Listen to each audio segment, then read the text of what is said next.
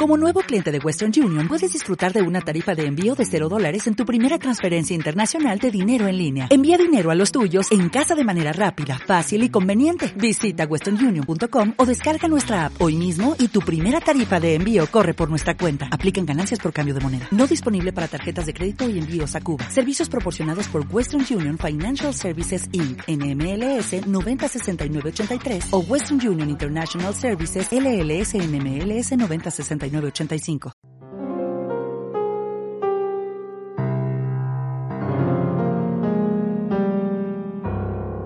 En aquel tiempo dijo Jesús a la gente, el reino de los cielos se parece a un tesoro escondido en el campo.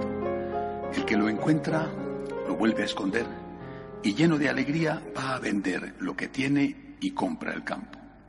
El reino de los cielos se parece también a un comerciante en perlas finas, que al encontrar una de gran valor se va a vender todo lo que tiene y la compra. Palabra del Señor.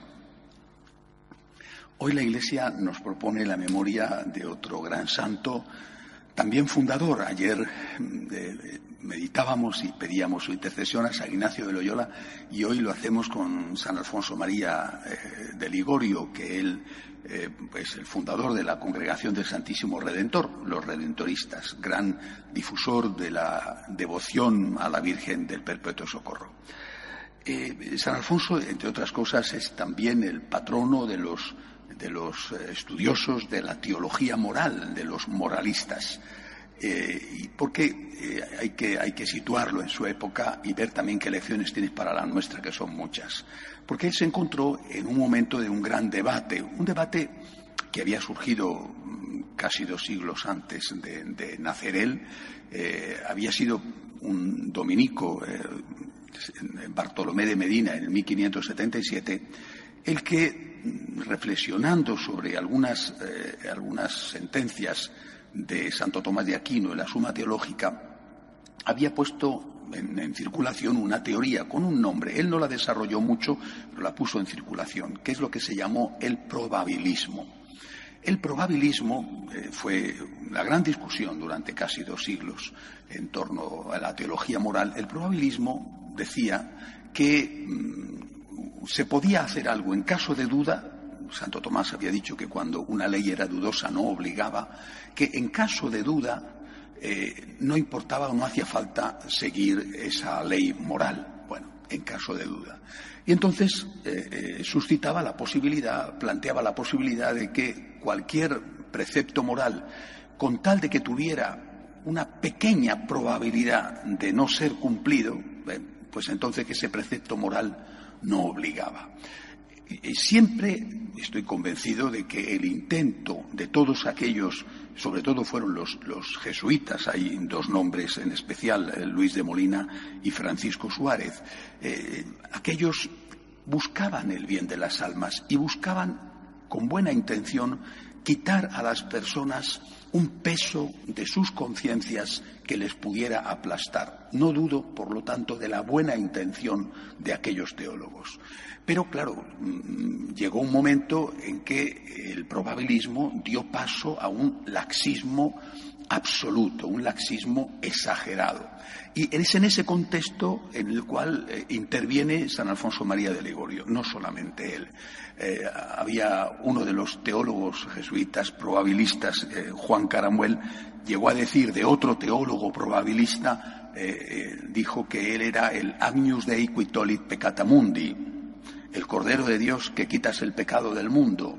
Es decir, a base de, dar la posibilidad de que esto no sea pecado, con tal de que haya una pequeña probabilidad de que no lo sea, un, tienes un 1% de probabilidades de que no sea pecado y basta con que lo diga un autor ¿eh?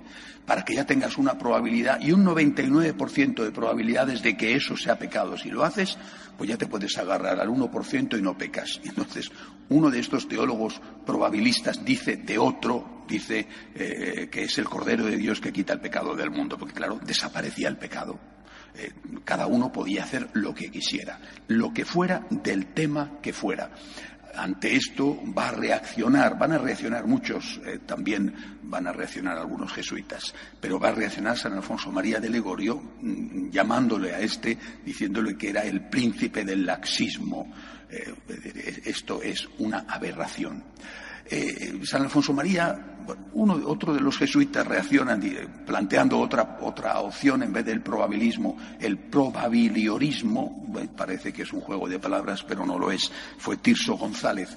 El probabiliorismo eh, viene del latín probabilior, significa lo más probable, lo más probable. O sea, tú dices, bueno, hay una probabilidad de que esto no sea pecado, pero tienes que ver cuál es la probabilidad mayor. Si la probabilidad mayor es que sea pecado, eso pues tienes que ser fiel a la probabilidad mayor. Probabilior, probabilidad mayor.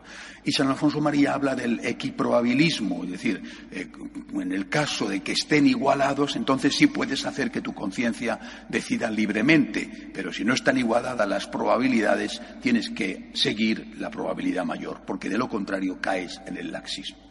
Todo esto a nosotros nos puede parecer un juego extraño de palabras, que probabilismo, probabiliorismo, equiprobabilismo, asuntos del siglo XVI al XVIII que, se ha llevado el viento. Pero no es verdad. ¿eh? No es verdad, esto es como, como, dicen que los viejos roqueros nunca mueren ¿eh? o las viejas herejías nunca mueren. Bueno, pues esto es de lo más actual. ¿Por qué? Porque con el tema del discernimiento da la impresión eh, no digo que sea el objetivo del verdadero discernimiento, ¿eh? porque el objetivo del verdadero discernimiento es saber cuál es la voluntad de Dios para mí. Yo quiero hacer la voluntad de Dios para mí. ¿Qué quiere Dios de mí? Señor, ¿qué quieres que haga? Si esto me cuesta, es lo que tú quieres, seguro que es lo mejor. Si no me cuesta, pues también lo hago naturalmente. Si esto mm, me supone eh, felicidad y yo, Señor, hago lo que tú me pidas sea lo que sea lo que yo quiero averiguar, el discernimiento consiste en averiguar qué es lo que Dios quiere para mí, no en averiguar qué es lo que quiero yo. Porque algunos piensan que el discernimiento consiste en averiguar qué es lo que tú quieres y normalmente lo que cada uno quiere lo sabe perfectamente y enseguida y no necesita muchos estudios en Salamanca.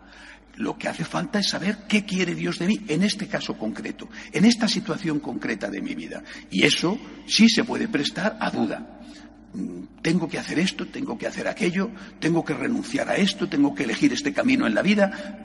¿Qué es lo que Dios quiere de mí? Bueno, pues eh, eh, eso es el discernimiento. Pero hoy se está empleando el discernimiento por algunos, ¿eh? se está empleando el discernimiento como en aquella época más dura del probabilismo. Se está empleando el discernimiento para dejar la conciencia tranquila y que puedas hacer lo que te pide el cuerpo. Haz lo que quieras que ya me encargaré yo, el discernidor, de decirte que lo que tú quieras, tienes razón, que lo puedes hacer y que no pasa nada. Haz lo que quieras y encima con la conciencia tranquila. Mm, vuelvo a, aquella frase de un probabilista a otro, Agnus Dei quitoli peccata mundi, eh, eh, es decir, estos son el Cordero de Dios que quita el pecado del mundo, pero no como hizo el verdadero Cordero de Dios, pagando con su sangre, sino diciendo que no existe el pecado. En la práctica, aunque ese no sea el objetivo aparente por lo menos, en la práctica, este sistema conduce a aquel mismo resultado al que condujo el probabilismo, el laxismo absoluto. Cada uno que haga según su conciencia, esto parece que es la norma que se nos quiere imponer hoy. Cada uno que haga según su conciencia. Oiga, pero según su conciencia, será si es una conciencia bien formada. ¿Y qué papel ocupa en esa formación de la conciencia el magisterio? ¿Qué papel ocupa? El papel de una voz más. A veces incluso una voz menos es más importante lo que diga tal o cual teólogo que lo que diga el Papa o lo que diga la Sagrada Escritura o lo que diga la doctrina de la Iglesia que durante dos mil años se ha transmitido de forma inequívoca, de forma inconfundible y clara, eh, tenemos el mismo problema que entonces, vuelvo a repetir, plan de broma, los viejos roqueros nunca mueren. Creo que tenemos que acudir a la, a la, seriedad y a la santidad de personas como San Alfonso María de Legorio para buscar la voluntad de Dios, haciendo de verdad lo que al Señor le agrada, no rehuyendo aquello que cuesta, sino por el contrario pidiéndole a Dios la fuerza para hacerlo. No es que tengamos que hacer las cosas porque cuestan. Cuanto más cuesta, mejor. No, no. Una persona enamorada de otra, recíprocamente enamoradas ambas, pues pueden casarse y, ¿por qué no? Deben casarse, estando en condiciones, lógicamente, de casarse. pero eso que eso no les cuesta. Y bueno, pues que no les cueste, mejor, es decir, que ya les costarán otras cosas a lo largo de la vida. No es que haya que hacer las cosas porque te cuesten, pero tampoco hay que rehuir las cosas aunque te cuesten. Si te cuesta, no es un motivo ni para buscarlas por sí mismas, ni para rehuirlas por sí mismas. Busca la voluntad de Dios. Yo recuerdo cuando era un adolescente, todavía no había estudiado nada de todo esto, de probabilismo, probabilismo, lo estudié más tarde cuando me licencié en teología moral. Recuerdo que eh, en medio de, la adolescencia y, también de los escrúpulos que me aquejaron en aquella época, encontré una salida. Busca aquello donde hay más amor. Busca donde hay más amor. Más amor a Dios, más amor al prójimo.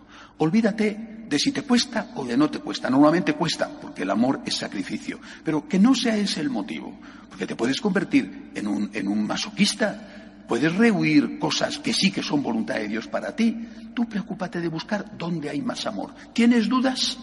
¿Tienes dudas? es, para eso se hace el discernimiento. Obviamente, cuando no tiene uno dudas, no hace discernimiento. ¿Tienes dudas? Plantéate dónde hay más amor, dónde hay más entrega, no dónde hay más sexo, ¿eh? o dónde hay más capricho, o dónde hay más egoísmo, dónde hay más amor puro, dónde hay más entrega, dónde hay más generosidad. Escucha la palabra de Dios, escucha la enseñanza de la Iglesia, escucha tu corazón y haz aquello donde tú creas que el Señor va a ser más amado, donde el prójimo va a ser más amado. Que San Alfonso María, patrono de los moralistas, nos ayude en esta época que también es un poquito oscura como aquella suya. Que así sea. De pie, por favor.